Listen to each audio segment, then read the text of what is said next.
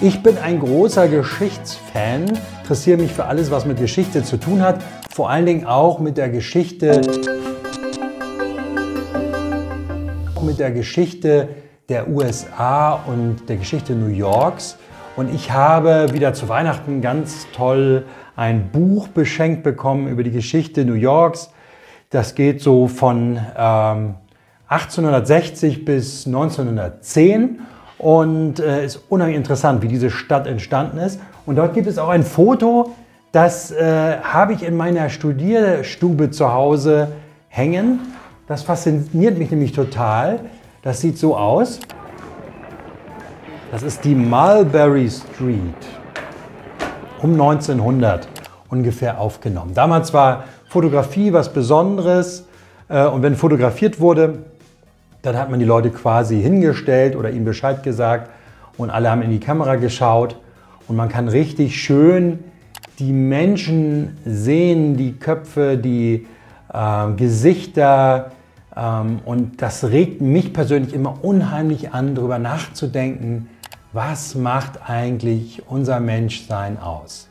Ähm, wenn ich mir dieses Bild alleine angucke, und davon gibt es viele, es gibt viele tolle Bilder aus der Geschichte, wo Menschen zu sehen sind, aber hier finde ich das besonders deutlich, dann spürt man richtig, wie unterschiedlich jeder Einzelne ist, aussieht, äh, was er für Träume hat und was er oder sie für eine Lebensgeschichte hat, äh, wo er gerade oder sie steht äh, in ihrem Leben. Hier vielleicht viele Auswanderer, die ihr Glück in den USA suchen, die äh, jung sind, teilweise planen und voran wollen, äh, andere, die sich da niedergelassen haben oder nicht weitergekommen sind.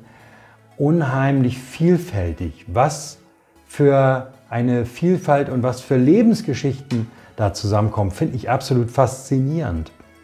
Und ich habe mir gedacht, als ich das so sehe oder immer wenn ich das anschaue, dann denke ich so, ja, auch wie toll, wie toll, was wir alle für Unikate sind. Unikate von Gott gewollt, von Gott erdacht gemacht. Es gibt keinen doppelt, sondern jeder Mensch ist etwas Besonderes in Gottes Augen. Und natürlich kommt mir da sofort die Schöpfungsgeschichte in den Sinn äh, und natürlich der bekannte Vers in 1. Mose 1, Vers 26. Da heißt es, dann sagte Gott, jetzt wollen wir den Menschen machen unser Ebenbild, das uns ähnlich ist. Das ist ein ganz besonderer Moment in der Schöpfung. Das können wir schon daran erkennen, dass da steht, jetzt wollen wir den Menschen machen, sagt Gott. Also ist damit nicht gemeint, dass, dass es ganz viele Götter waren oder so, das ist ausgeschlossen, sondern dass Gott praktisch seine gesamten himmlischen Heerscharen zusammenzieht, alle himmlischen Wesen, äh, um diese besondere Schöpfungstat zu vollbringen, nämlich den Menschen zu machen, der unser Ebenbild ist, das uns ähnlich ist. Also Ebenbild heißt ja nicht, dass wir aussehen wie Gott oder ähm, Götter womöglich selber sind oder so etwas. Nein, sondern dass wir eine besondere Eigenschaft haben als Wesen in seiner Schöpfung, nämlich mit ihm in Beziehung zu sein. Wir können mit Gott in Beziehung treten. Und deshalb sind wir ihm ähnlich, weil es möglich ist. Wir können mit ihm leben, wir können mit ihm reden. Wir sind uns bewusst, Gott ist da und unser Gegenüber oder möchte unser Gegenüber sein.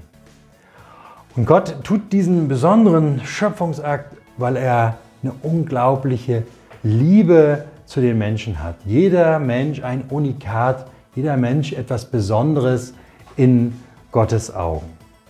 Jetzt kann ich natürlich sagen, klar, wir sind eigentlich alle doch Folgen von Liebesgeschichten unserer Eltern. Eigentlich stammen wir von unseren Eltern her.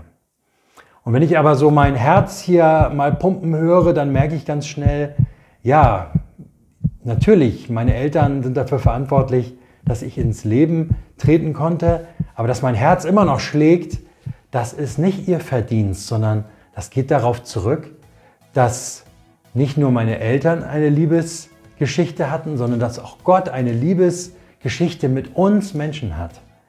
Und dass Gott uns so geschaffen hat, dass das überhaupt möglich ist, dass wir leben können, dass wir von ihm wissen dürfen und mit ihm in Beziehung treten können. Also wir sind im besten Fall Folgen zweier Liebesgeschichten. Der Liebesgeschichte, die unsere Eltern verbindet und der Liebesgeschichte Gottes mit uns. Die Liebesgeschichten unserer Eltern sind vielleicht nicht immer ganz unproblematisch. Im besten Falle ist es wirklich eine Liebesgeschichte, eine freudige.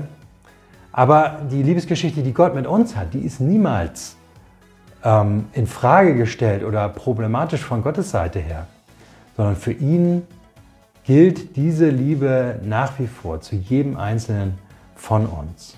Und so wahr mein Herz schlägt, umso sehr schlägt Gottes Herz für mich, für uns. Und jeder Schlag ist wie so ein Ja, Ja, Ja, ich liebe dich, ich hab dich lieb. Ähm, sei geliebt, fühl dich geliebt, was Gott uns jeden Tag sagen möchte. Und damit wünsche ich euch einen ganz tollen Tag. Mit diesem Gedanken, wenn ihr mal so in die Stadt geht oder Menschen trefft, vielleicht regt euch das auch an, mal zu überlegen, ja, so toll, was Gott getan hat. Jeder Mensch für sich wirklich geliebt, gewollt und besonders. Was für ein Reichtum, wie toll, dass wir das erleben dürfen und dass wir mit ihm in Beziehung leben dürfen. Und das wünsche ich euch, diese Anregung für den Tag heute. Bis bald und wir sehen uns. Tschüss.